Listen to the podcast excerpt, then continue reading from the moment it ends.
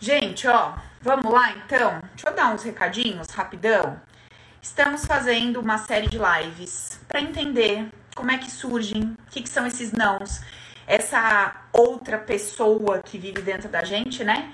Uma quer ir para a direita, outra vai para a esquerda. Uma quer fazer um negócio, outra faz o oposto. Uma quer, a outra não sei o quê. O que, que tá rolando? O que, que acontece? É sobre isso que a gente tem conversado aqui todos os dias trazendo uma variável, um ponto, que daí cai uma ficha, vem um insight, tá bem legal esse papo que a gente tem tido aqui. Quem quiser participar do Zoom, tem o passaporte VIP de 9,90. Você participa de todas as lives aqui comigo, tá? Tô vendo aí, ó, Votuporanga. Beleza, vou entrando aí. E aí, a gente vai ter esses papos aqui constantemente. Eu vou começar agora, vou começar não, né? Eu já comecei e vou continuar fazendo essas lives com vocês aí semanal, pra gente começar a entender de uma forma mais profunda o que, que eu tô falando de fato, né? Porque muitas vezes eu percebo que eu falo, se eu parasse a conversa e falasse assim, escuta, me explica o que eu acabei de falar. Às vezes é difícil porque você tem que ligar com outros pontos, você tem que entender o contexto, você tem que entender né, o todo para você entender a parte. Então, quanto mais a gente conversa, a coisa vai ficando mais leve, vai ficando mais fácil de entender, né? A gente às vezes tem que ouvir uma vez um vídeo, outra vez, outra vez, beleza, vamos falar quantas vezes for necessário, até descer pro coração a gente conseguir fazer alguma coisa útil com essa informação, porque só ficar cheio de informação não resolve nada, né? Ah, eu sei, eu sei, eu sei. Legal que você sabe, você faz o que com isso? Você aplica? Igual hoje eu tava conversando com uma cliente, ela super sabe tudo, ela sabe tudo. Aí no momento que ela veio me falar que ela atraiu um homem lá e o homem broxou e ela ficou puta da vida, que a mulher queria fazer amor e o homem broxou e ela tava possuída. Aí ela virou para mim e falou: Você não me venha falar que fui eu que atraí esse homem e ele. Isso é coisa minha. Falei: Imagina, amiga, deve ser eu, né? Deve ser eu que fui lá, dei uma incorporada em você e atrair, lógico que não. Como que você queria atrair um negócio desse? De forma nenhuma. Então você vê como a gente escorrega, né? A gente não quer, porque às vezes você nem sabe o que você faz com essa informação. Ah, tá. Eu que tô criando isso, eu que tô atraindo isso. Ah, e aí? É tão mais fácil, né? A gente fala, imagina, problema é do outro, coisa do outro. De fato é, problema é do outro, coisa é do outro. Mas por que veio pra mim? Tanto homem pra aparecer, mas veio bem o homem que tava comprando ah, tem alguma coisa comigo, né? Que eu vou ter que olhar. Né, Denise? Fazer o quê? Se não, foi lá, ó, foi dormir passando mal, mulher. Pois é, ó, então, a gente tá fazendo uma série de lives aí que estavam, né, até então antecedendo a jornada que a gente começou agora, segunda-feira. Então a gente já liberou o primeiro vídeo. Quem já viu o primeiro vídeo aí da jornada? Quem viu aqui do Zoom o primeiro vídeo? Alguém já viu? Primeiro vídeo já tá liberado, gente. Deve estar tá aí, você viu, velho? Tá legal, não tá, amiga? Tá bem explicadinho, dá para entender com clareza como funciona o nosso sistema subconsciente. Enfim, vai ter exercício, vai ter dinâmica, vai ter uma meditação lá dentro, tá muito legal. E de graça, tá? Então, se inscreve aí, ainda dá tempo, a gente vai rolar essa semana toda. A jornada acontece de 9 a 15. Então, tudo que a gente conversar nesse período tem a ver com todo esse tema que eu tô trazendo para vocês na jornada, que é a construção do não, que é como que a gente funciona, como funciona o sistema consciente, subconsciente, como é que é, o meu sistema percebe as coisas, a linguagem subconsciente, que é uma linguagem abstrata, não é uma linguagem racional. Então, tá tudo detalhado lá para vocês, para que tudo fique mais claro, tá? Beleza. Dia 16 do 11, o que, que vai rolar? Dia 16 do 11, a gente abre a última turma do Open. E deixa eu dar um recado aqui para as minhas amigas terapeutas. Um montão, mulherada aí em peso, que é terapeuta, me procura e fala: Paula, quando sai a formação de terapeuta? Eu falo, gente, ano que vem vai sair. Quando, que mês, eu não sei, vai sair ano que vem. Porém, um dos pré-requisitos para que você se forme terapeuta do Recris é você ter feito Open. Ah, mas o que, que tem a ver uma coisa com a outra, Paula? Tudo. Se você não experimentar essa ferramenta, você não vai conseguir aplicar. Porque é uma ferramenta diferente de todas as outras, na qual você precisa viver o não julgamento, na qual você precisa viver esse amor incondicional para você entrar dentro do outro e conseguir realizar o processo. Senão, não funciona. Então, ai, ano que vem eu vou querer. Aproveita. É a última turma. É a última turma. Não vai ter outra esse ano. Porque aí você já vai pegando a ferramenta, você já vai se auto-aplicando, você já vai se transformando. E tem pessoas que me perguntam assim, mas eu posso fazer o Open aplicar nos outros? Não. O que quer dizer não? Não, você não está habilitado no Open como terapeuta. Agora, você é terapeuta, você faz um processo e se transforma. É óbvio que o indivíduo que está atendendo o outro transformado, alguma coisa mudou, né? Eu tô levando um conteúdo diferente, eu tô atendendo a partir de outra consciência. É óbvio que o meu atendimento muda. É lógico que eu tô levando uma nova consciência. Não tem jeito, gente, de voltar atrás. Vocês podem conversar entre vocês no grupo aí. Quem chega pro Open, que já era terapeuta de tal, tal, não consigo mais atender igual antes. Lógico que não, porque você é uma nova criatura, você tem uma nova consciência, um novo pacote de informações. Então, logicamente que você potencializa os seus atendimentos, mas você não está habilitado para aplicar a ferramenta Recrisse. Beleza? Então, só dando esses recadinhos aí para todo mundo que estava com essa dúvida, ok? Beleza, então vamos começar. A gente fez uma pesquisinha hoje perguntando que tema que a galera queria. Vou falar de vários nãos aí durante essa semana, a gente vai conversar bastante. Mas hoje, o tema que venceu lá pra gente começar é: nós vamos falar sobre o não que te impede de ser independente. Então, ó, Vamos aprender a pensar juntos aqui, não só você abrir o bocão e receber. Vamos aprender a pensar junto, porque quando eu não tô na sua vida, no seu dia a dia, nas suas coisas, você vai ter que fazer isso sozinho, certo? Então vamos começar a aprender a raciocinar dentro da nossa lógica, que não é certa nem errada, é só uma das possibilidades de enxergar a vida e viver a vida a partir dessa consciência. Então vamos lá. Bom, tô dizendo que não consigo ser independente. Eu percebo quando eu vou falar de mim, quando eu vou falar da minha vida, da minha história, eu uso essas palavras, eu uso esses termos, eu falo dessa forma. Eu não consigo ser independente. No momento em que eu estou declarando isso, automaticamente eu estou declarando o quê? Eu dependo de alguém. Tá.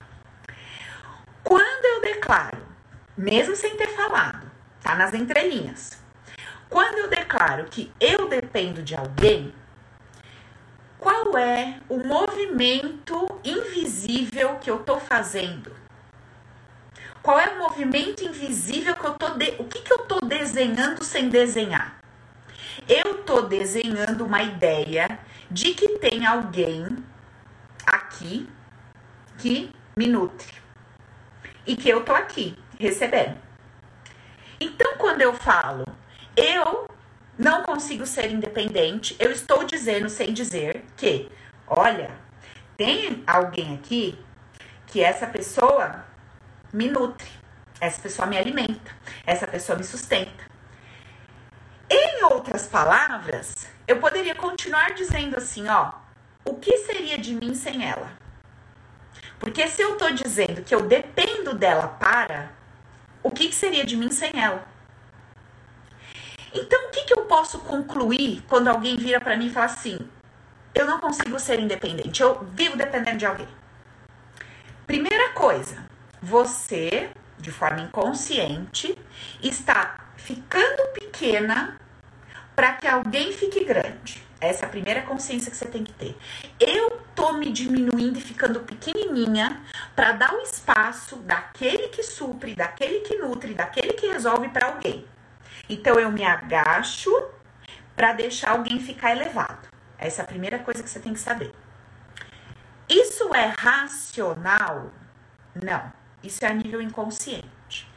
Porque muitas vezes, na maioria delas, racionalmente falando, nós sentimos é raiva daquele que nos nutre. Indignação. Lá no fundo você fica puto por depender de alguém. E muitas vezes se acha injustiçado, acha que essa pessoa pisa no seu calo porque sabe que você depende dela. Você fica com. Você quer matar. Você fala: esse filho da mãe só faz isso porque ele sabe que eu não tenho pra onde ir. Ele só faz isso comigo porque ele sabe que eu não vou sair com quatro crianças debaixo do meu braço, porque eu não tenho o que fazer da vida, porque eu não trabalho. Não é? Porque lá atrás eu escolhi ficar com esse desgraçado, abandonei o trabalho que eu trabalhava no banco. trabalhava, vendia lá hot dog, eu tinha minha empresa. E aí eu me apaixonei, embuchei. E o que, que eu fiz? Eu cuidar das crianças, confiei. No... Agora, olha só. Não posso, dependo. Não tem como. Como é que eu vou sair daqui? E aí você tem ódio daquele que te nutre. Racionalmente. É ou não, Maria? Olha, Maria tá lá fazendo assim, Maria já identificou lá que o negócio pegou. né, Má? Tá bom. Aí, o que que acontece? Tá lá, essa história rolando. Na razão você sente ódio, o inconsciente tá honrando. Olha que loucura. O teu inconsciente está elevando essa pessoa e a tua razão está sentindo raiva, ódio, indignação dele e de você. Porque aí você se sente frustrada por não conseguir dar um jeito na sua vida e você se sente pequeno e você fica puta. Tá bom. É isso que está acontecendo.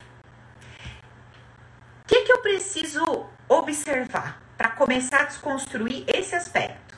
Ó, ó o nó. É o nó da nossa vida. Então, ah, Paula, você está falando de um tema, você está falando de por que, que eu não consigo ser independente? Então, uma coisa que a gente está conversando é isso aqui, ó. Vocês vão ver quantos aspectos, quanta coisa tem embolada nessa ideia única que a gente vai conversar hoje. Então, o primeiro ponto eu levantei. Eu não vou conseguir levantar todos, tá? Eu vou levantar alguns que eu anotei, outros que vêm para mim aqui, mas tem um monte. Vou levantar alguns, que eu sei que já vai cair as fichas aí. Tá, então assim. Por que que de forma inconsciente eu tô precisando me ajoelhar para que alguém fique grande? Isso é uma coisa que eu tenho que pensar. Por que que de forma inconsciente eu tô tendo que me agachar para dar esse posto de super-herói para alguém? Bom, preciso olhar lá atrás, né? Deixa eu dar uma olhada lá atrás. Deixa eu ver lá meus pais, deixa eu dar uma olhadinha pros meus avós. Deixa eu ver como que eu enxergava aquele que supria. Deixa eu ver como é que eu enxergava aquele que era suprido. Observe e anote. Veja o que você sentia e quais julgamentos você deu. Observa. Porque para você desconstruir um comportamento, um padrão, você tem que mudar. Lembra, sempre começa na consciência, depois a gente parte para as emoções. Então, primeiro eu crio um adulto consciente, para esse adulto consciente poder fazer alguma coisa pela criança machucada. Porque senão eu pego um adulto todo lascado das ideias e levo ele para conversar com a criança machucada. Imagina o samba que não vai dar esse negócio. Tá um perturbado chorando, o outro mais perturbado com ódio que vai cuidar do que tá. Olha, é assim uma loucura. E aí vocês ficam atrás de mim. Ensina as limpeza. Ensina as limpeza. Como é que limpa? Como é que. Aí eu falo, ensino. Agora você vai lá e você faz o que com isso daí que você aprendeu? Ah, então, eu tô aqui, né, na cena com ódio. Ah, que ótimo. Agora, como é que você resolve isso daí que tá acontecendo? Qual consciência que você usa? Você, consegue, você já consegue ver amor em tudo? Você já entendeu que esse indivíduo é resultado aí de tudo que ele viveu? Você consegue sentir isso em relação a você, em relação ao outro? Já conseguiu entender que tudo coopera para o teu bem? De forma inconsciente você se botou nessa situação? Ah, não, né? É difícil de aceitar isso. Então, o que, que adianta ter a ferramenta? Se não, ainda não tem um adulto consciente? Por isso tem um passo a passo o processo. Primeiro a gente gera consciência e torna esse adulto maduro e firme para encarar o que está diante dele. Depois a ferramenta é o de menos. Mais difícil é, é essa nossa cabeça maluca aqui. O resto é mais fácil. Legal. Beleza. Aí o que acontece? Esse é um ponto. Outro ponto. Quando eu digo que eu não consigo ser independente, 99% das vezes eu faço uma ligação automática de uma ideia. Qual ideia? Eu não tenho saída como eu queria não ser dependente. Como eu queria mudar de casa. Como eu queria cuidar da minha vida. Como. Ai, mas sabe, eu não vejo saída. Eu não vejo saída. Eu não tenho saída. O que, que eu vou fazer? Então, segundo passo, segundo bolo na coisa toda. A gente precisa aceitar e reconhecer que sempre tem uma saída. Por pior que ela seja. A Paula, ou eu fico aqui ou eu saio e morro. Não é uma saída? Ué, só que a morte não é uma saída? É uma saída. Você não querer, legal, tudo bem. Mas é uma saída. Não tem? Quantos filmes a gente assiste? O cara fala assim: você vai falar ou você vai morrer? Ele fala: pode matar, eu não vou falar. Porque existe uma escolha, existe uma saída. Você escolhe permanecer ou mudar. Tem um preço permanecer e tem um preço mudar. Então você tem uma escolha. Ah, mas como é que eu vou sair? Sabe, aqui tem isso, tem aquilo, não sei o que, e tem meus filhos. Ok, eu não tô falando que é fácil, eu não tô falando que é conveniente, eu não tô falando nada disso. Eu só estou dizendo para você que enquanto você negar o teu poder de dizer eu tô escolhendo, você continua agachado de joelho. É mais um movimento de agachar-se. Porque você está declarando eu sou vítima dessa situação. Eu não tenho poder. Você não está reconhecendo a sua inteligência e a sua capacidade de analisar uma situação, avaliar os pontos positivos e negativos e declarar com integridade: olha, claro que eu poderia sair daqui. É claro que eu poderia não depender dessa pessoa. É óbvio que eu poderia, porque o poder da minha vida é meu, mas não me convém. E tá tudo bem. Mas ai, qual que é o problema de fazer isso? Como é que eu vou declarar um negócio desse, Paula? Você tá de brincadeira com a minha cara. Como é que eu vou me olhar no espelho e falar pra mim que meu, contei essa história, minhas vizinhas, todo mundo, família, eu falo isso, que imagina. Como é que eu vou chegar pra esse povo todo e vou falar assim, claro que eu poderia sair. É lógico que eu poderia dar um jeito na minha vida. É claro que eu podia me virar, mas não me convém. Como é que você tá louca? Eu vou assumir um negócio desse? Não, eu prefiro andar de joelho. Eu não vou ficar em pé. Ficar em pé é um preço muito alto. De jeito nenhum as pessoas vão falar de mim?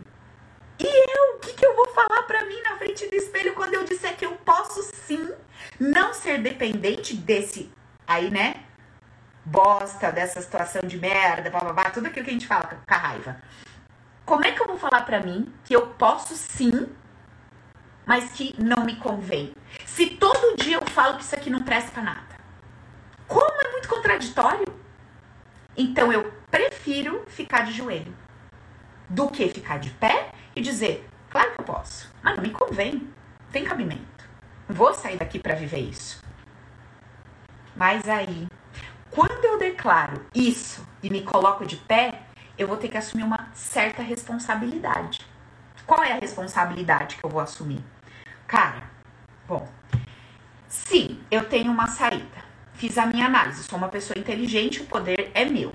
Analisei, entendi, não compensa. Então, hoje, não compensa eu sair daqui. Não compensa, eu não tô afim. Eu também tenho uma insegurança de voltar pro mercado de trabalho. Eu também tenho uma insegurança de me lançar lá fora. Sabe? Eu fico metendo pau no meu pai na minha mãe, falando que são isso e aquilo. Mas, cara, quer saber? Eu tenho mais medo do que tá lá fora. Eu morro de medo de tomar uma bronca de um chefe. Eu não sei lidar com isso. Eu morro de medo de ter, ter que cumprir horário, de ter que cumprir. Deus me livre. Se alguém fala grosso comigo, Deus me livre. Aqui eu mando eles pra aquele lugar, xingo, falo que eles né, não prestam pra nada, que não são amorosos, não são carinhosos, mas lá fora, Deus me livre, eu fico aqui. Fico aqui reclamando, fico aqui xingando, mas não tenho coragem de ir lá fora, porque aquilo me assusta. Então, quando eu me ponho de pé e declaro que o poder é meu, que eu poderia, eu começo a tomar consciência do porquê que eu não vou. E aí, cada vez vai ficando mais desconfortável. Por quê? Porque eu vou reconhecendo as minhas dores. E não é gostoso reconhecer as nossas dores, gente. Entendeu? Você vai reconhecendo as suas dores. Você vai falando assim, cara, olha, eu não vou sair, sabe? No fundo, no fundo é assim, né? Eu reclamo, reclamo, reclamo, mas tá lá. Tá lá minha comida, tá lá minha roupa, tá lá minhas coisas, tá lá. Eu reclamo, mas tá lá. E lá fora? É certo que vai estar tá lá? Será que eu não vou pagar o mesmo preço da dificuldade que eu pago aqui? Nem sei se eu vou ter isso que eu tenho aqui. Será? Então, você começa a entrar num processo de autoquestionamento tão profundo até o ponto que adivinha o que acontece? Você vai descendo, questionando, você vai descendo, questionando. Aquele ódio, aquela raiva daquele, né, das pessoas ou da pessoa que te nutre, começa a dissolver. Dissolve. Por que, que começa a dissolver? Porque você fala assim, é. É assim, né? Não é como eu queria, mas se for ver bem, complicado, né? Porque eu tenho um ganho aqui, né? Tô recebendo também. Tô recebendo. Tá chegando pra mim, né? Chega. Não é o que eu queria, mas eu sei que chega. E isso me dá um certo conforto. Isso me dá uma certa segurança. Então eu fico. Agora, qual é o problema? Porque veja, a vida tá aí, né? Então você já tá na situação, ela já tá acontecendo e a realidade tá diante de você. Quer você declare ela de forma consciente ou não, você sabe dela. Porque a gente sabe, nem é besta. Você sabe, lá no fundo você sabe.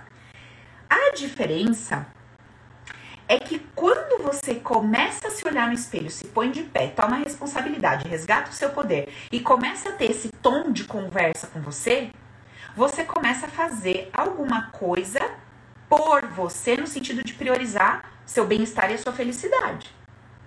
Eu posso sair daqui? Posso. Me convém? Não. Vou ficar? Vou. O que eu posso fazer de melhor por mim aqui enquanto eu fico?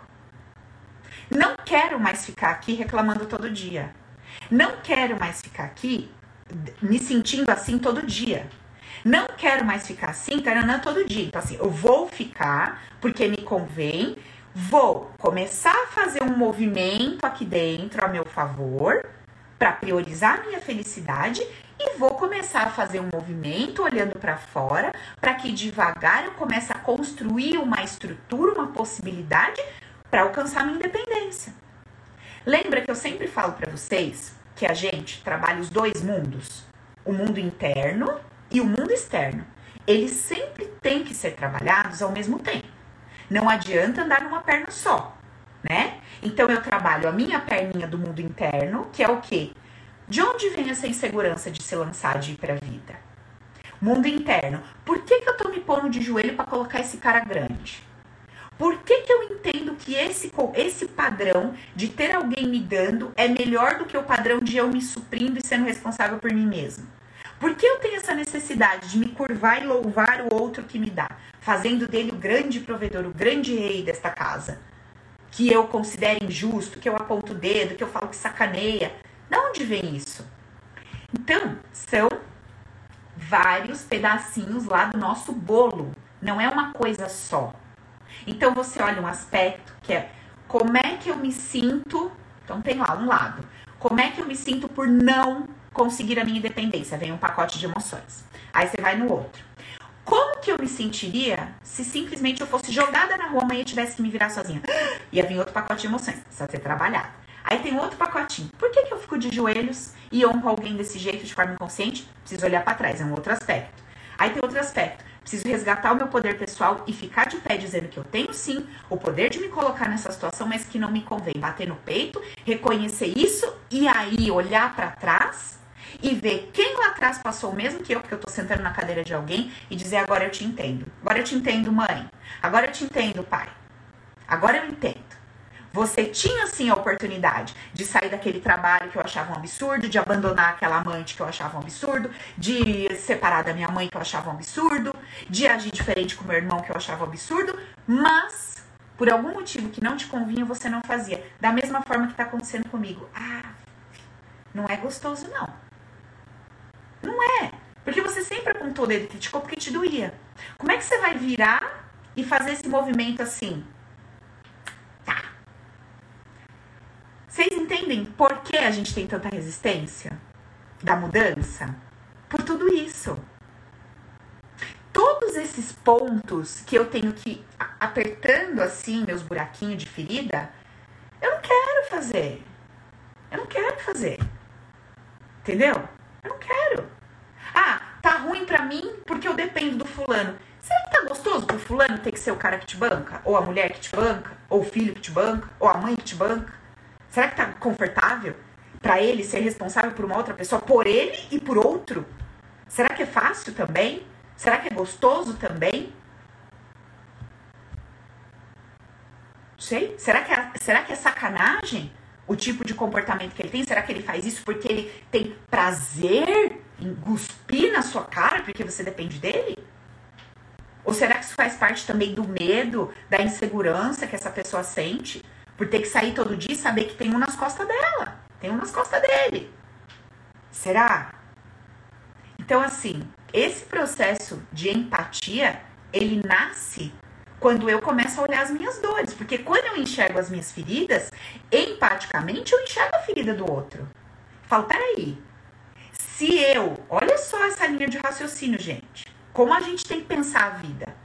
Se eu me sinto tão insegura para sair daqui, ir pra rua, arrumar um trabalho, arrumar uma casa, me bancar, eu olho para essa pessoa que faz tudo isso e não consigo ver grandeza nela e nem habilidade?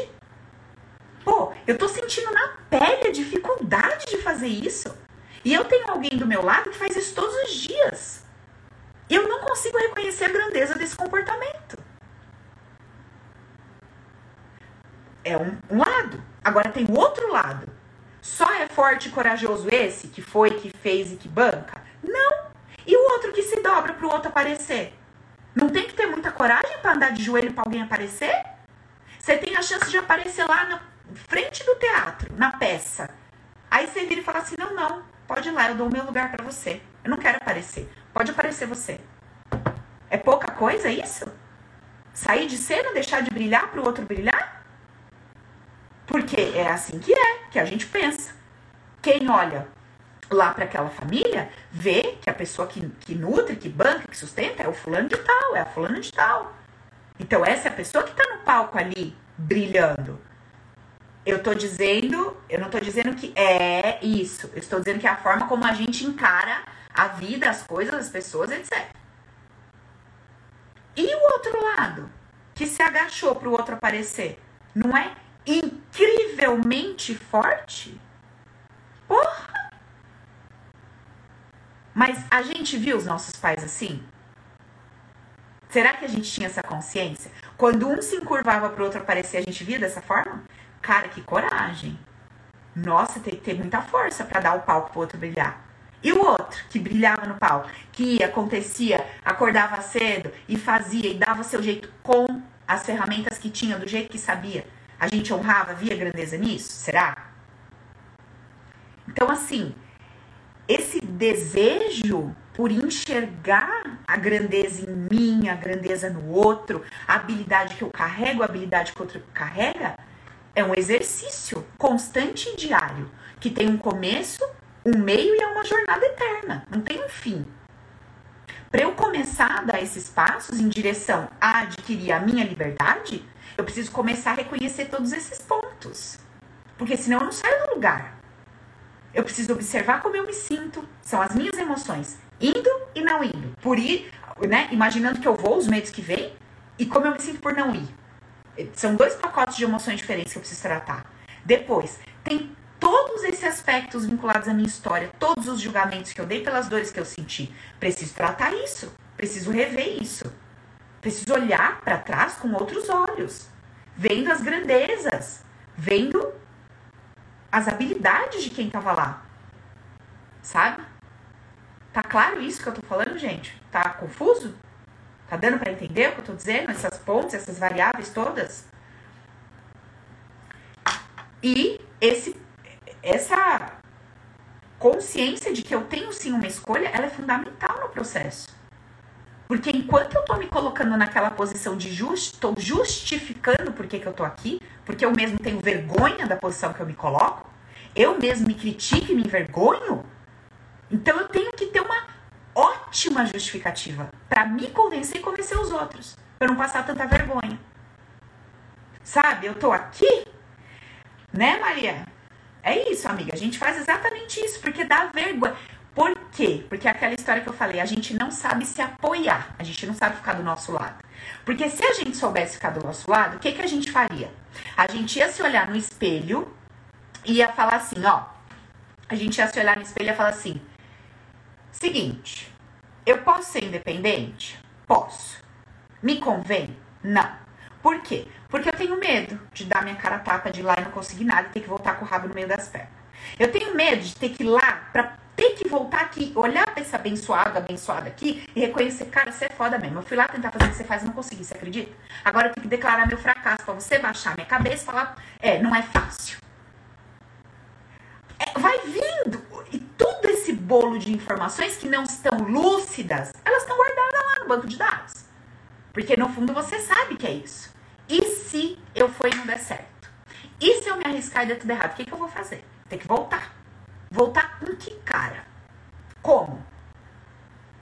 Então é melhor ficar, descer o cacete aqui no meu provedor, não, naquela pessoa que tá, de quem eu dependo, para racionalmente tentar equilibrar essa conta, porque é muito desconfortável, mas no inconsciente estou fazendo um movimento contrário. Estou honrando, botando essa pessoa lá em cima.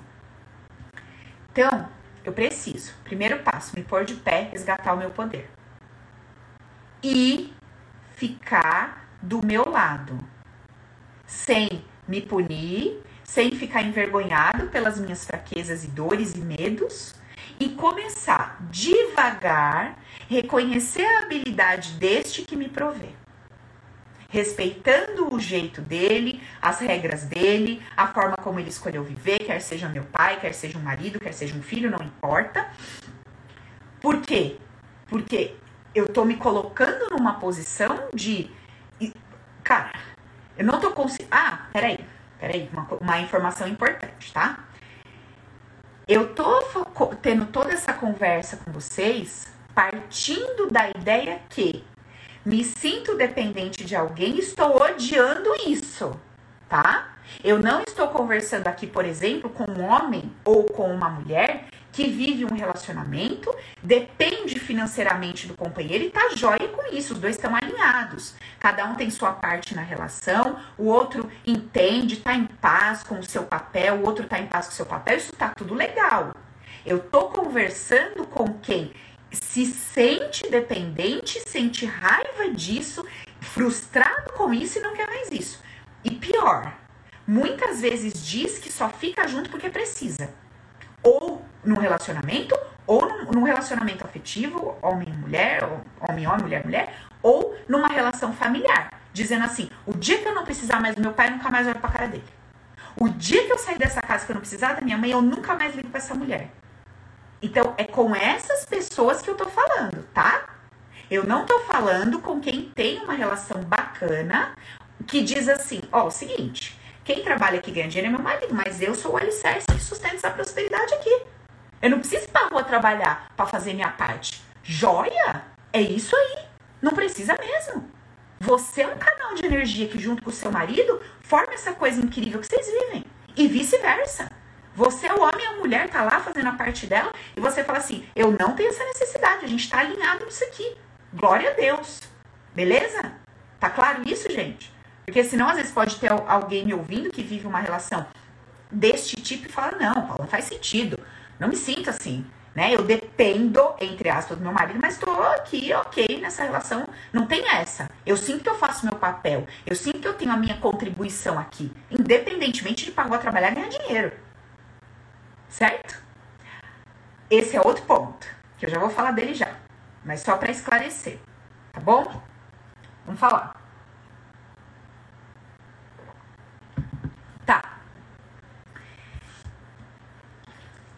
todas as ideias que eu tive durante toda a minha vida a respeito de quem se lançou e se tudo que eu vi na minha vida, meus pais, meus avós, tios, enfim, que eu vi esta pessoa se lançando, olhando primeiro para si, se priorizando, buscando a sua independência, buscando a sua liberdade, se eu me deparei com alguém que se comportou dessa forma, tendo essa força, tendo esse ímpeto e fazendo o melhor por si, e eu achei aquilo um absurdo porque me doeu, eu posso ter excluído essa habilidade. Então eu preciso rever. Deixa eu dar uma olhada na minha história. Quem é que tinha esse ímpeto, esse comportamento, essa força de se lançar, de ir para a vida, de arriscar? de se jogar. O que, que eu vi acontecer na missão? Quem era essa pessoa? Ai, aquela avó, sei lá, que separou do vô que foi, que foi julgada pela família inteira. E que, sei lá, de repente a, a vida da avó não deu certo, acabou sozinha, mal falada na cidade. Cara, eu vi aquela mulher sofrer, eu sofria com ela. Meu Deus, ela jamais devia ter feito aquilo. Sabe, ela devia ter aguentado, ela devia ter ficado com meu avô, ela devia ter suportado, porque ia ser melhor para ela. Ela não ia ficar desamparada. Ia... Cara, tá aí dentro. É um pacote de ideias. Precisa ser removido. Não. A história da minha avó, a minha avó não passou as dificuldades que ela passou, aconteceu o que aconteceu, porque ela tomou uma decisão de se priorizar, de olhar para ela e dizer, ah, mas não, tem nada a ver. A minha avó passou pelo que ela passou porque ela tinha dentro dela padrões e comportamentos que diziam que se uma mulher se comportasse dessa forma, ia passar por isso. Por isso que ela passou. Agora, basta minha avó ter passado, né? Eu não preciso passar pelo mesmo. Lembra que eu sempre falo para vocês? Quando a gente olha para trás, a gente tem que olhar para trás com qual intuito? Com o intuito de que os nossos ancestrais caíram em buracos para que a gente não precisasse cair para que a gente aprendesse. Então, assim, eu tô andando na rua, tô andando na calçada, você tá vindo atrás de mim, tá lá, lá atrás. Aí eu tô andando, tô andando, olhando pro nada, olhando pros outros, pra vida dos outros, caí no buraco. Falando mal dos outros, né? Porque sempre eu tô olhando pros outros, eu não tô olhando pra mim.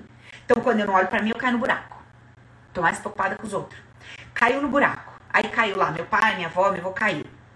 Se eu que tô vindo atrás, tô ligado em mim, tô consciente de mim, e até estou observando o outro sem julgá-lo, apenas observando, constatando, eu vou constatar. Olha, papai estava andando por este caminho e caiu no buraco. Caramba, se ralou todo. Agora, olha, trabalho, tem que sair do buraco, tá, tá, tá, tá, tá. Vou lá ajudar o papai, tá. Tem gente que tem essa consciência. Maravilha, nem cai no buraco, ainda estende a mão para tirar o outro do buraco, segue os dois juntos e fala, cara, ainda bem, né? Ainda tem a consciência assim, ainda bem que você tava na frente, né? Porque podia ser eu. Ó que legal. Ainda falo, nossa, né? Fui ainda abençoado. O outro, porque quem tá na frente é quem toma bomba primeiro, né? O bombardeio, você tá na linha de frente da guerra, a tendência é que venha lá quem tá botando peito pra guerra. Quem tá vindo atrás tá recebendo uma certa proteção. Então, assim, eu, eu tenho essa consciência? Não tenho. O que, que eu, quando a pessoa cai no buraco, a primeira coisa que eu falo, mas é uma anta, né? Vou falando e vou andando, daqui a pouco eu caio em cima da cabeça do outro que tá no buraco. Mas é um asno mesmo, né? Olha como que podia. Olha, que... e tum, e cai lá no mesmo buraco. É isso que a gente faz. Então, assim, eu preciso cair no mesmo buraco que minha avó caiu, que meu pai caiu, que meu avô caiu. Lógico, contextos diferentes, pinturas de fundo diferentes, mas eu tô dentro do mesmo buraco. Tá eu e meu pai lá, ainda se bicando, se batendo, os dois xingando, xinga, xinga, não consegue sair do buraco. Precisa disso? Não. Não precisa disso. Agora, eu preciso aprender essa consciência para não continuar caindo nos buracos. E eu preciso aprender a sair desse buraco. E daí para eu aprender a sair desse buraco, adivinha?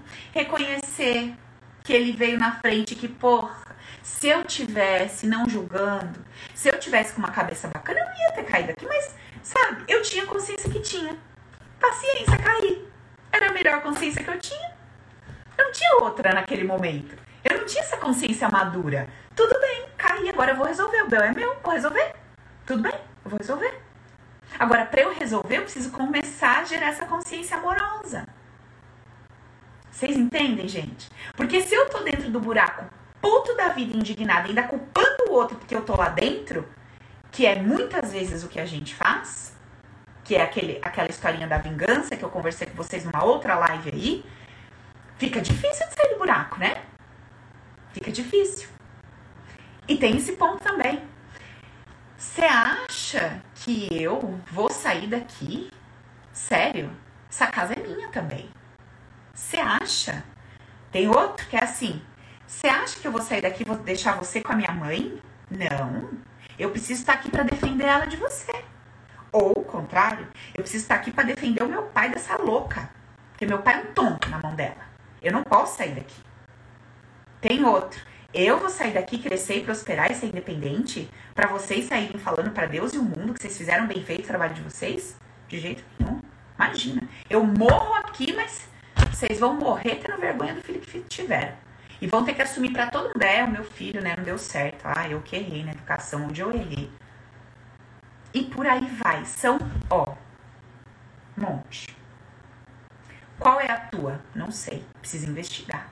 Eu tô ensinando vários caminhos, perceber, raciocinar, buscar, pensar o pensamento. Não acredita na primeira resposta que tua mente te dá. Tua mente, minha filha, preguiçosa. Ela vai dar uma respostinha lá, cheia de justificativa, nem não dá nem trela para ela.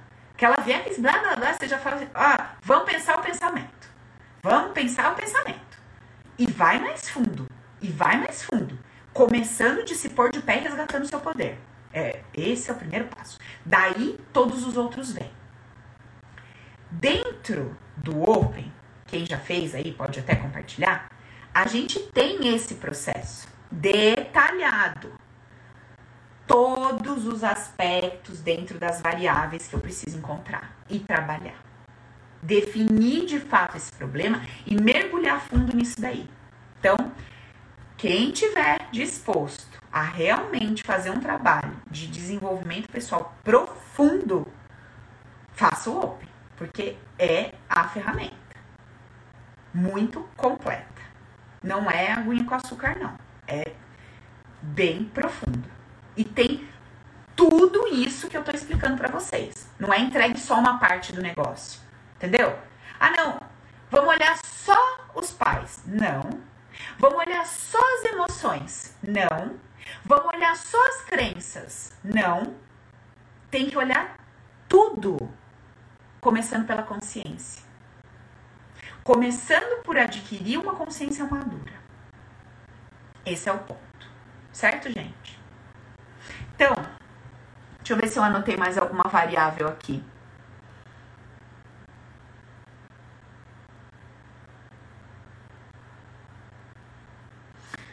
Falei todos os pontos já.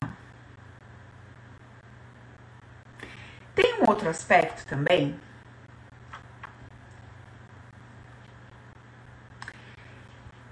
É... Tem uma forma de falar, que eu não gosto de falar dessa forma, porque daí já remete ao que a gente ouviu em outro lugar, né? E não, eu não tô falando do que se fala em outro lugar, eu tô falando um negócio diferente. Então, vou falar, vou explicar. Às vezes eu falo assim para vocês, gente, a gente pode estar tá, né, numa dinâmica honrando, honrando alguém, né, agindo de tal forma. Estou honrando alguém inconscientemente. Não é o mesmo honrar que a gente ouve nas dinâmicas de constelação. É similar, mas não é o mesmo, tá? Não, porque eu não trabalho com essa técnica, ferramenta dessa forma. É um pouco diferente. Esse honrar que eu quero dizer, ele é baseado sempre na emoção de dor ou prazer. Então, o nosso fio de busca por esse padrão, ele é sempre no campo emocional. Então, assim, sempre olhando para o que eu senti diante de determinada situação ou comportamento, é que eu vou encontrar os padrões que eu criei. Quando a gente está atrás do não, então, qual que é o nosso trabalho aqui? A gente está atrás do não. Por que, que eu coloquei um não dentro de mim? Por que, que tem uma informação gigante dentro de mim que diz não é seguro que você dependa de você. Não é seguro que não tenha ninguém acima de você, ditando regras, dizendo o que fazer, dando ordens. Não é seguro. Não é seguro que você seja o responsável pelas suas decisões. Não é seguro que você seja o dono do teu dinheiro, da tua casa, da tua família. Não é seguro. Esse é o não que tem dentro de mim que eu esmiucei para vocês dentro de todas essas possibilidades, tá? Tá bom. Quando eu começo a raciocinar a partir dessa consciência, tem um não aqui dentro. Então tem um não pra. E aí eu vou olhando.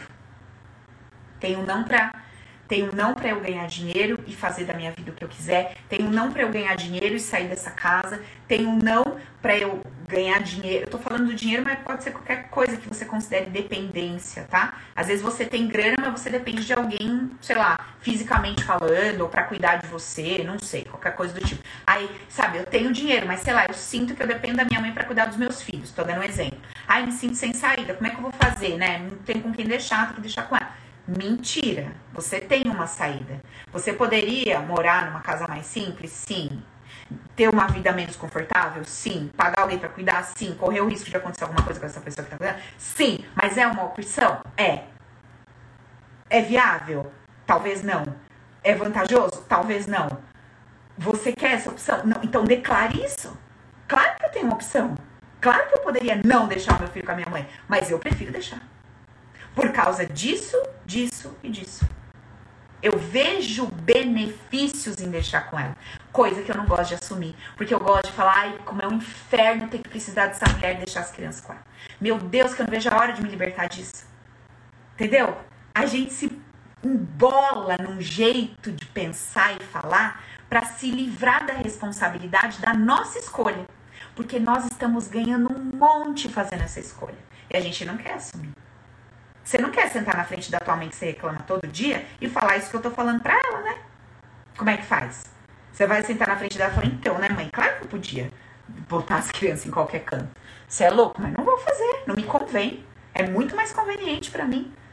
Por causa disso, disso, disso, disso. E no fim, ia sobrar para você falar o quê? Valeu, mãe, obrigada. Mas aí tem como, né? Como é que vai ser essa conversa? É muito difícil. Né? Chegar pros pais e falar assim, então, Claro que eu poderia sair daqui. Lógico que eu poderia, não precisava depender de você.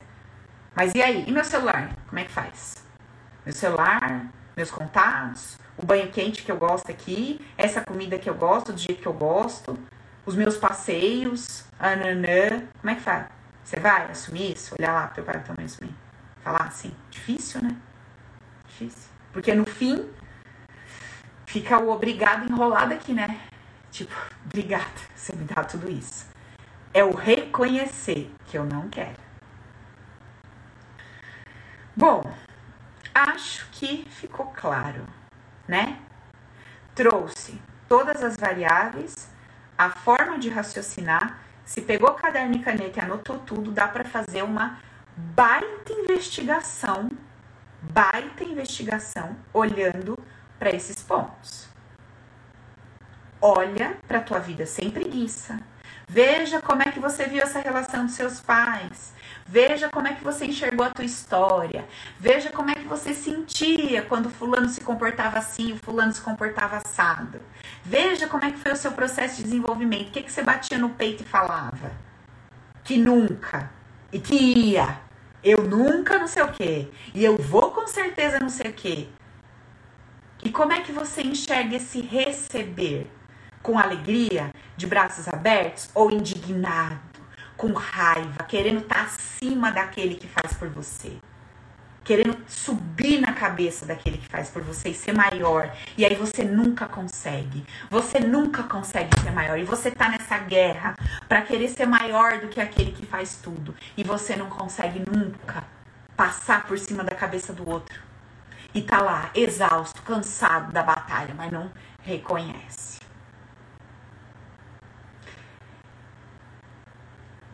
Fala mais? Fala mais o que, Fernando? O que, que você quer saber? Eu já falei tudo. Para de palhaçada. é... E assim, gente, então pra gente fechar, vou falar mais um pouquinho só. Pra gente fechar, a gente precisa ter essa consciência do preço que a gente paga, né? Você sabe que eu já expliquei para vocês e tá lá na jornada também bem explicadinho o seguinte. O meu sistema, quando ele começa a detectar que a dor por determinada comportamento, ela tá ficando menor. Presta atenção, vou explicar, ó. Quando o teu sistema começa a perceber que a dor por manter um determinado comportamento. Então, no nosso caso aqui, eu sinto dor por ser dependente. Então, eu sinto dor por ser dependente. E, obviamente, essa dor é racional. Se eu sou dependente e sinto dor racionalmente falando, o que que eu sei por obviedade dentro do nosso trabalho? Que Dentro do meu inconsciente, eu entendi que há uma dor maior em ser independente. Então, o meu inconsciente, que vai reger o meu comportamento, a minha forma de pensar e as minhas emoções, ele entende que dói mais ser independente do que dependente. A minha razão não. A minha razão tá sofrendo muito. Mas o meu inconsciente, que é o grandão, maiorzão, ele entende, dói mais ser dependente, ser independente, do que dependente. Então isso precisa estar tá claro. No meu inconsciente, ele entendeu que ser independente dói muito. Dói muito. Por quê? Preciso descobrir. Porque se eu for uma pessoa que ganhar o meu próprio dinheiro e começar a fazer as coisas, eu vou ser uma pessoa que Vou ser igual ao meu pai. Vou querer mandar nos outros, vou querer fazer isso, vou querer fazer aquilo, vou querer controlar. Aí eu vou ter minha família, eu vou blá blá blá. E aí as pessoas vão me largar, e aí eu vou ser julgada. Eu vou... é, é aquele espiral que eu já expliquei pra vocês. Uma coisa que vai levando a outra, que vai levando a outra, que vai levando. No fim, fiquei sozinho. Puta, não quero ficar sozinho. Ah, se eu for independente. Então, a dor tá lá dentro. Então, eu preciso procurar isso. Preciso procurar. Pra mim, pro meu inconsciente, ser dependente é melhor. Então, ser independente dói muito mais do que ser dependente. Se eu começo de forma racional a supervalorizar o independente e começo a pontuar as desvantagens do independente, eu começo a levar um equilíbrio para essa balança. É uma coisa rápida do dia para noite, vou fazer isso, amanhã resolveu? Não. Porque o inconsciente, para chegar à conclusão de que dói muito ser independente, ele passou por uma situação que marcou. Ele sentiu uma dor profunda diante do comportamento de independência. E vai ser necessário encontrar essa dor e tratar. Agora, agora, se você me perguntar, mas ô Paulo, não tem um monte de gente que supera as coisas sem fazer terapia, sem fazer nada disso que você está falando? Tem. O que, que essa pessoa fez? Isso que eu estou ensinando para vocês. Essa pessoa, por tentativa e erro, chegou naquele estágio do chega, não aguento mais. E ela bateu no peito e falou assim: tá ruim aqui, num grau que nada lá fora vai estar tá pior. Aí ela vai. Olha a sacada. Nada pode ser pior do que isso. Ela quebrou o padrão. Aí ela vai. Vocês estão entendendo? Pode observar a vida das pessoas que fizeram uma virada. Ela conseguiu consigo mesma trazer essa força, esse poder, no sentido de dizer assim: não dá para ficar pior, vamos. Não, não tem como, vamos. Se acontecer tudo de pior lá fora, não vai ser tão ruim assim, vamos. Eu já contei isso para vocês, mas tem muita gente nova aqui, eu, eu vou contar rapidinho. Quando eu quando eu e o Felipe a gente decidiu comprar as lojas, quem me conhece já sabe dessa história. A gente sentou com muito medo, porque uma que a gente ia usar todo o dinheiro que a gente tinha e outra que ainda ia faltar dinheiro. Então a gente ainda precisar dar um passo ali maior que a nossa perna para poder começar aquele negócio. Qual foi o exercício que a gente fez? A gente sentou na mesa e eu falei para ele assim, ó, nós vamos analisar todas as variáveis. E a gente só vai fechar esse negócio se a gente estiver se apoiando no pior cenário possível dentro de todas elas. Se em alguma a gente vacilar, a gente não vai para cima. Tudo bem? Ele falou, tudo bem. E a gente pegou e começou a conversar. Falei, Felipe, então vamos lá que, que poderia acontecer de pior? Aí a gente começou a falar, bom, poderia acontecer de pior, a gente dá espaço, fazer esse empréstimo, a loja não, não rodar, aí a gente teria que. A gente foi falando tudo que tudo, assim, batendo papo, o que, que iria acontecer, passo a passo. Sem preguiça, porque até isso vocês têm preguiça. Quando eu falo, vai contando, passo a passo. É, é, poderia dar errado o negócio. Nossa, mas eu tenho vontade de. É para falar o passo a passo. Como que é se a loja falir, caramba? Preguiça do cacete. É para explicar. Ó, a loja ia fechar. Se a loja fecha, o que, que você faz com os funcionários? Vou ter que demitir, tô sem dinheiro. Vai todo mundo pra rua sem dinheiro. Como é que eu vou me sentir? Uma filha da mãe, porque o povo tudo trabalhou e eu não vou pagar os. Nossa, eu vou me sentir um lixo por causa disso. Imagina se fizesse isso comigo. Vou me sentir um monstro. Esse povo tudo vai me processar. E eu vou ser vista como uma má pessoa. Uma pessoa sem índole, sem cara. Cara, você tem que ir indo. Indo, indo naquilo, no pior. Por quê? Quando você esgotar todo esse pior, acabou a história. Aí você olha, aí você fala assim: eu fico do meu lado? Se você falar fico, você vai. Agora, tem a preguiça de contar a história. Olha, não faz nenhum exercício que é só da cabeça. Tem a preguiça de contar a história do que poderia acontecer de pior.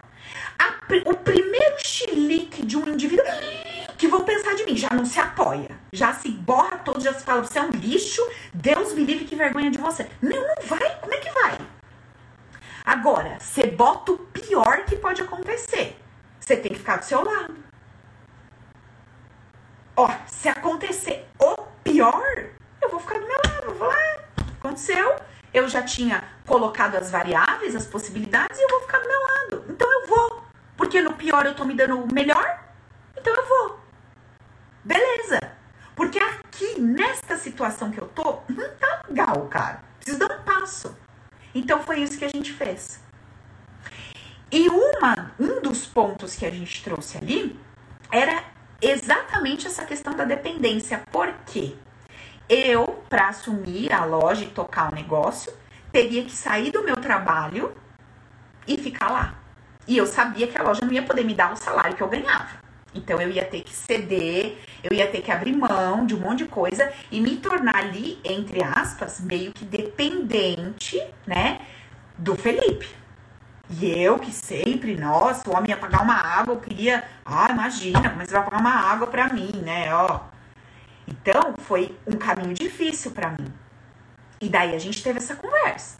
Eu vou tocar as lojas, mas daqui um mês, se a loja der errado, você vai olhar para mim e falar que eu fui a culpada?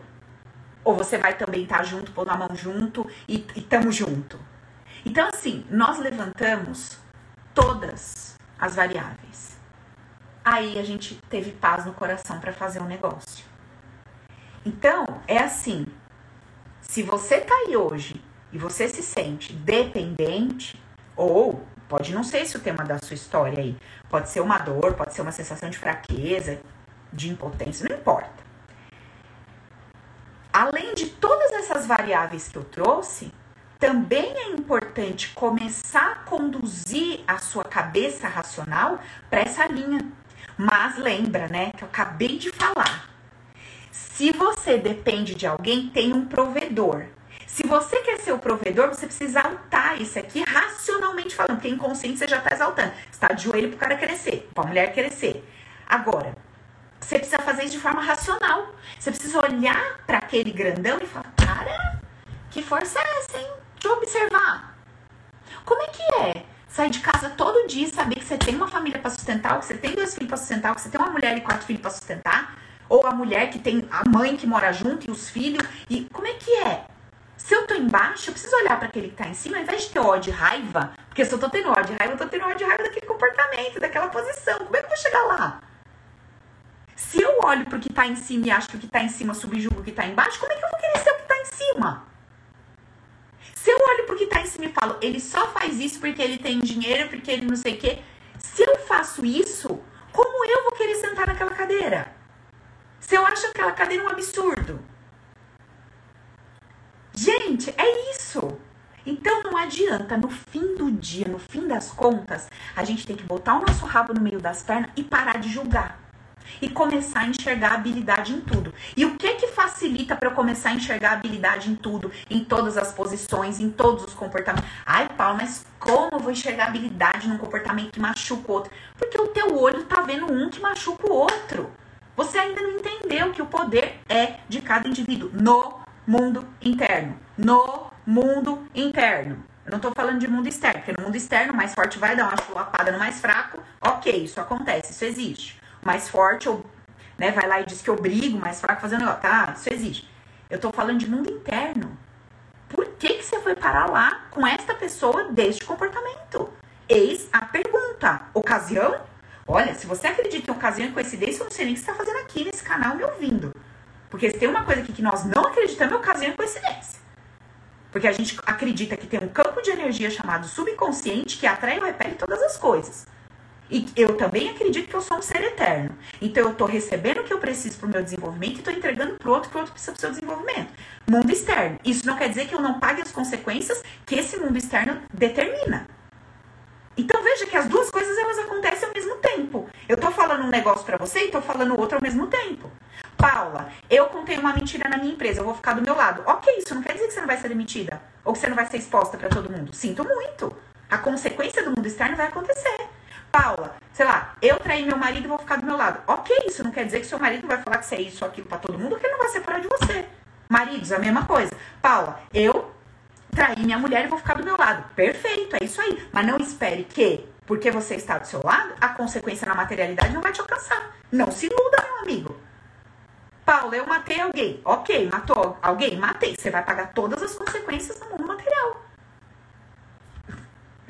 Acha que é o quê? Ah, não, eu vou ficar do meu lado, mas eu não vou colher a consequência. Claro que você vai colher a consequência. É óbvio que você vai colher a consequência. Agora, é mais fácil você colher a consequência se amparando ou se denegrindo? É óbvio que é se amparando. Por quê? Porque o que você fez, você fez com a melhor consciência que você tinha. Como é que você vai se criticar?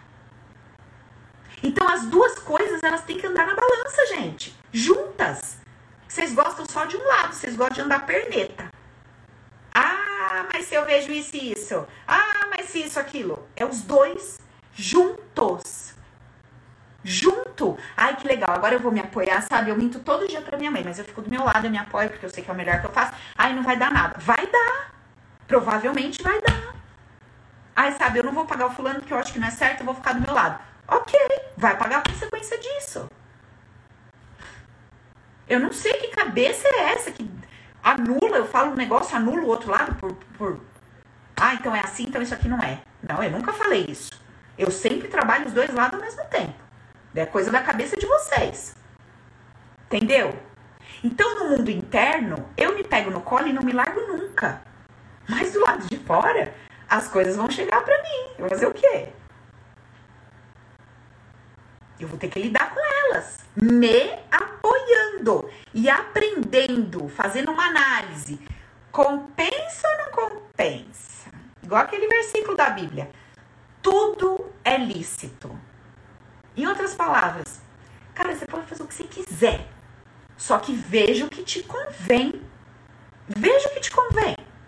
Hoje, eu não acredito mais num Deus que pune. Eu não acredito mais em nada disso. Eu não, aliás, eu não acredito mais em um monte de coisa. Que se eu falasse. Eu, ah, Deus me livre, que eu não sou louca de falar para vocês o que eu acredito, que eu não sou louca de fazer isso, né, gente? Não falo aqui para vocês, porque senão. Ai, morre, né? Que é tudo sensível. Eu não vou nunca falar para vocês o que eu penso. Quando eu morrer, deixo memórias póstumas da Paula, um livro. Depois que eu tiver enterrada, sete palmos, seis lei. Tá? Aí, beleza. Aí vocês ficam lá tudo. Meu Deus. Mas é verdade, Kátia.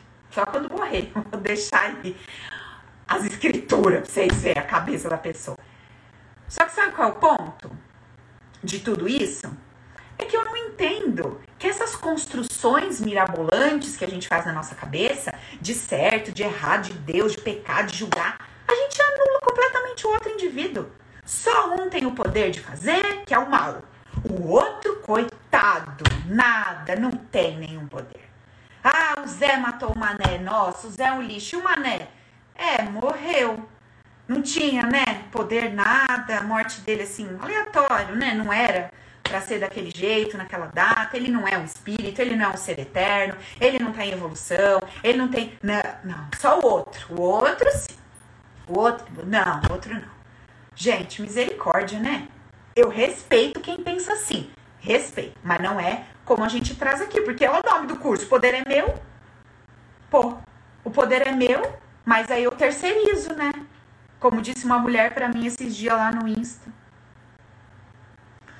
A mulher disse: Ah, mas neste momento eu estou dependendo do outro para estar bem. Falei: Deus é mais, filha. Você tá dependendo do outro, você tá perdida. Perdida. Acabada. Você está dependendo do outro para estar bem? Jura mesmo? Ah, tô, né, Paulo? Nessa situação que a gente está vivendo, eu dependo que o outro se comporte da forma X para eu estar segura. Eu falei, puta merda, é, você é bem corajosa. Bem corajosa de ter um ponto de vista desse. Eu não quero isso pra minha vida, mas nem de graça. Eu vou acreditar que se o outro não se comportar da forma XYZ, eu tô perdida? Não vou, não. Eu não quero acreditar nisso. Entendeu? Porque para mim não faz sentido um negócio desse. A não ser que eu acreditasse na materialidade como realidade. Aí faria todo sentido.